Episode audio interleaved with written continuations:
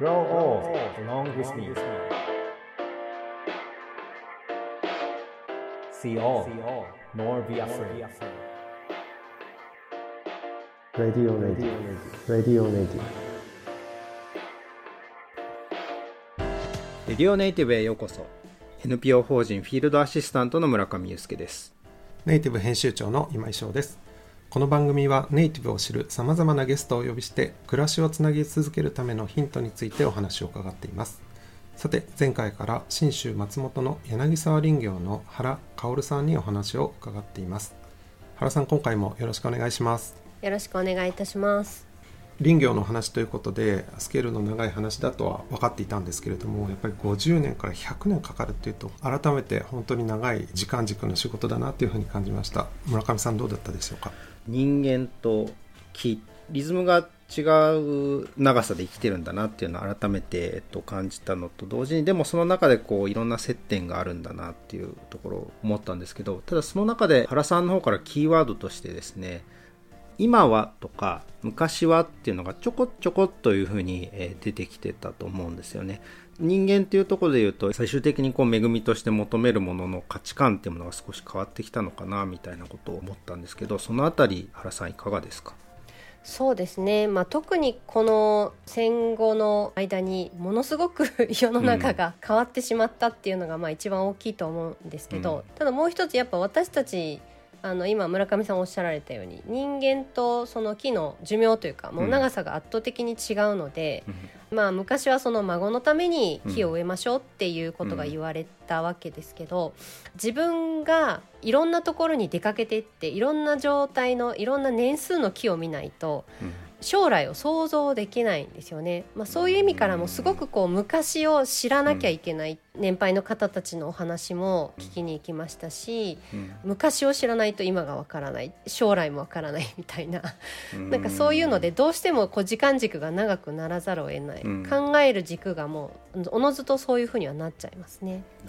そうするとその今僕らがこう切ってる木ってていうのであるとかその種類であるとか質みたいなものはおじいちゃん世代おばあちゃん世代のえ方々ですよねが描いた未来木とともにこういうふうに人間の暮らしってあるんじゃないかっていうその想像の中の木をいいてるっていうことになるんですかね。そうですね多分今私たちが切り始めてる木っていうのはあの今はなんでこんなものをこんなにたくさん植えたんだっていうふうにどちらかというと批判的に杉もね、うん。花粉症になるとか、うん。あの災害がちょっと大きくなるとか言われてたり、あるいはあの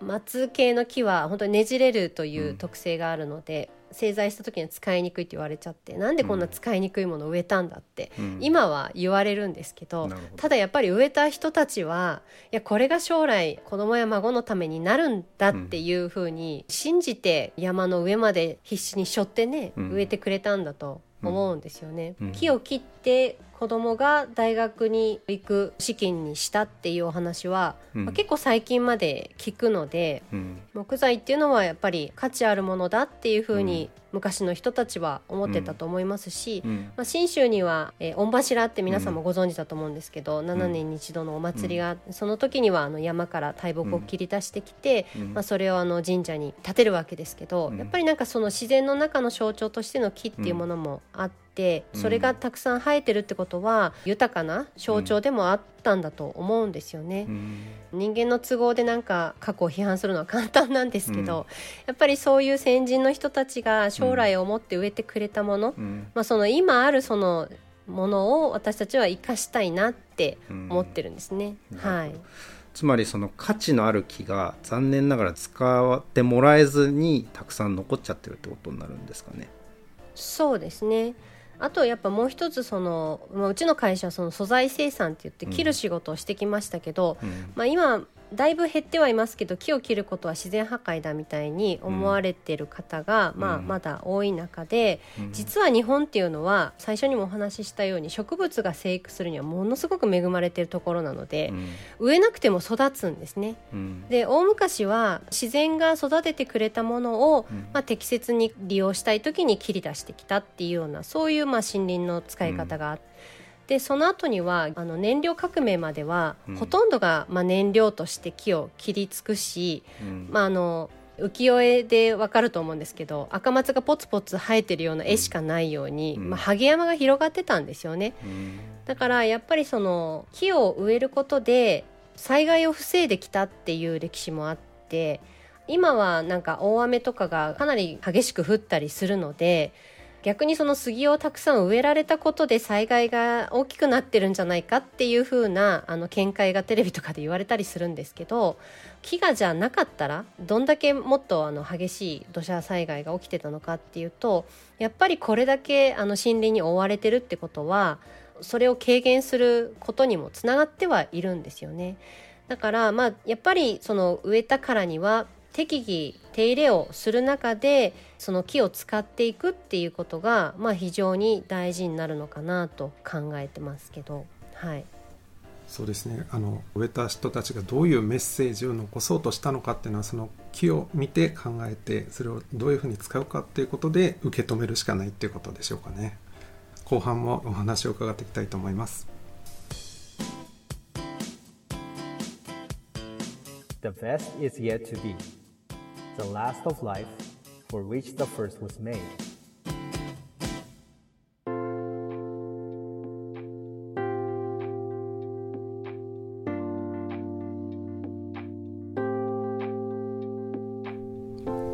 原さんの会社で切られている木っていうのは具体的にどういうふうな使われ方をされる例が多いんでしょうか？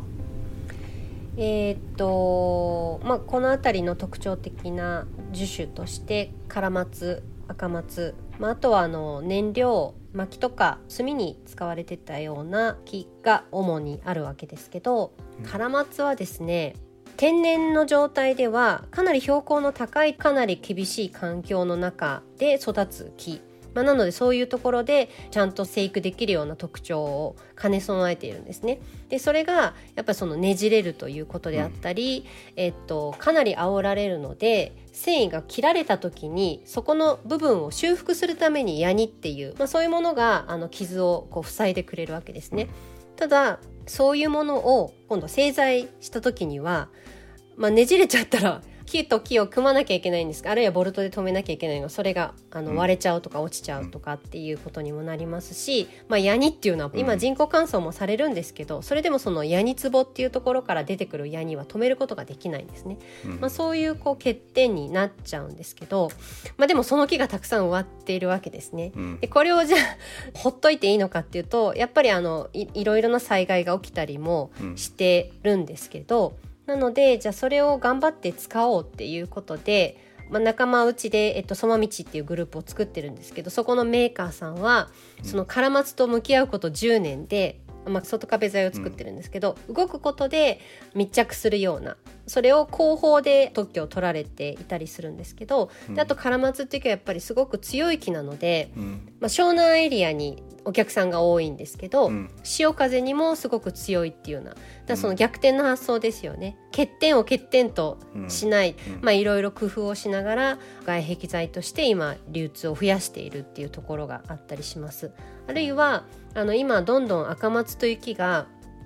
あのこの辺りで最前線枯れまくってるんですけど、まあ、でもこれは今に始まったことじゃなくて、まあ、もう100年かけて西日本長崎からこうずっと北上してきているような、まあ、松枯れという現象があるんですが、うん。その木も枯れてしまっていても、まあ、皆さんあのブルーチーズ食べられますよね。はい。あれと同じ青っぽいカビがつく。で別にあの害があるわけではないので、まああの神代っていう木があるんですけどそれはどういうものかっていうと長い間何らかの原因で土の中に埋もれてた木それがこう発掘された時にすごくこう高値がつくんですけど、でそういうものは土の中にあって腐るっていうよりはいろいろなこう微生物とかの作用によって青カビに近いような色がついたりするんですね。あるいはちょっとグレーになったりと。でそれはすごく高値で取引されるんですけど、うん立ち枯れのように枯れてしまった赤松だと青々って言われて、業界ではもう買い叩かれるか買ってもいただけない木になっちゃうんですね。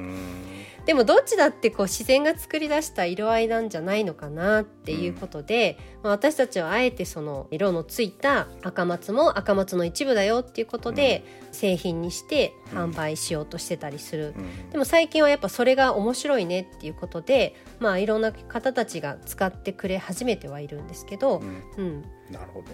あのーまあ普通に何も人間が考えなければその癖のあるというか素直じゃない木っていうのはそのまま使われなくなっちゃうっていう前提のもとに違う価値を発見していったりするっていうのが今なんですかね。えー、と昔はね大工さんが木を見れたんですよ。ねじれる木もどっちの方向にどうねじれるから、うんこういう風に組んで動く前に固めてしまえば。別に材として使えたは使えたんですね。うん。今はそういう技術が 残念ながら職人技としてなくなりつつあってですね、そうすると使いにく根くなって、うん、根本的にはやっぱりその僕らの、まあ、家っていうものが、まあ、その工業化住宅であるとかそもそも材料を一個一個こう見て現場で判断するっていう時間がないんですかねやっぱりその。昔は大和領って言われたように、山を知らないと家を建てられなかったんですよね。まあ、今そういうのがもうあの分業化されて、うん。今製材の人たちも林業を知らないですし、まあ、逆に私たちももちろん材木のことの知識がだいぶ少なくはなってるんですけど、まあ、その辺の分断が木にとっては不幸なことになってるかな。もちろん加工度高めて木を使えるようにするのはいいと思うんですけどそれの欠点っていうのは加工度が高くなるっていうと最終商品は高くなっちゃうので。なるほど、どこまでも材料を安く仕入れるっていうことに買い叩かれちゃうんですよね。うんはい、そこがちょっと問題としてはあるかなって思ってます。そうすると先ほどその湘南の方で潮風とかにも強いからっていうところで外壁にっていうお話がありましたけど、今までそのどちらかというと構造体として梁であるとかそういった支えるものとして使ってたけれどもそれがまあ使えなくなってしまった逆に言うとそのテクスチャーというか外壁であるとかあるいは内装の見えるところであるとかなんかそういうところに活路があるというかそういうところにだんだんシフトしてるってことなんですかね使われ方が。あシフトっていうかむしろあの板にして使うっていうので、合板以外の活路を見出してきたのが唐松のこの10年ぐらいの話なんですけど、うん最近はうん。長野県もなんかプレミアム唐松って言って、ちょっと高値で取引できるようなものが出てきているんですけどそれは板として使うよりは構造で使いましょうっていうような、うん。あと、まあ、今ウッドショックで米材が入りにくくなってますけど、うん向こうの米松って松のに代わってまっすぐな梁として使われてたような木材が入りにくくなっているので、うん。太くなった唐松がそういうものに代替できるんじゃないかって言って注目はされ始めてますね。太くなってくるとその素直さっていうところを超越して普通に使えるっていうような素材になってくってことですか？それも言言われますね、なんかねじれが一周するっていうのか、うん。まあ人間もその年を取って練れてくるっていうところありますけどはいだか聞けば聞くほど生き物ですねやっぱりその。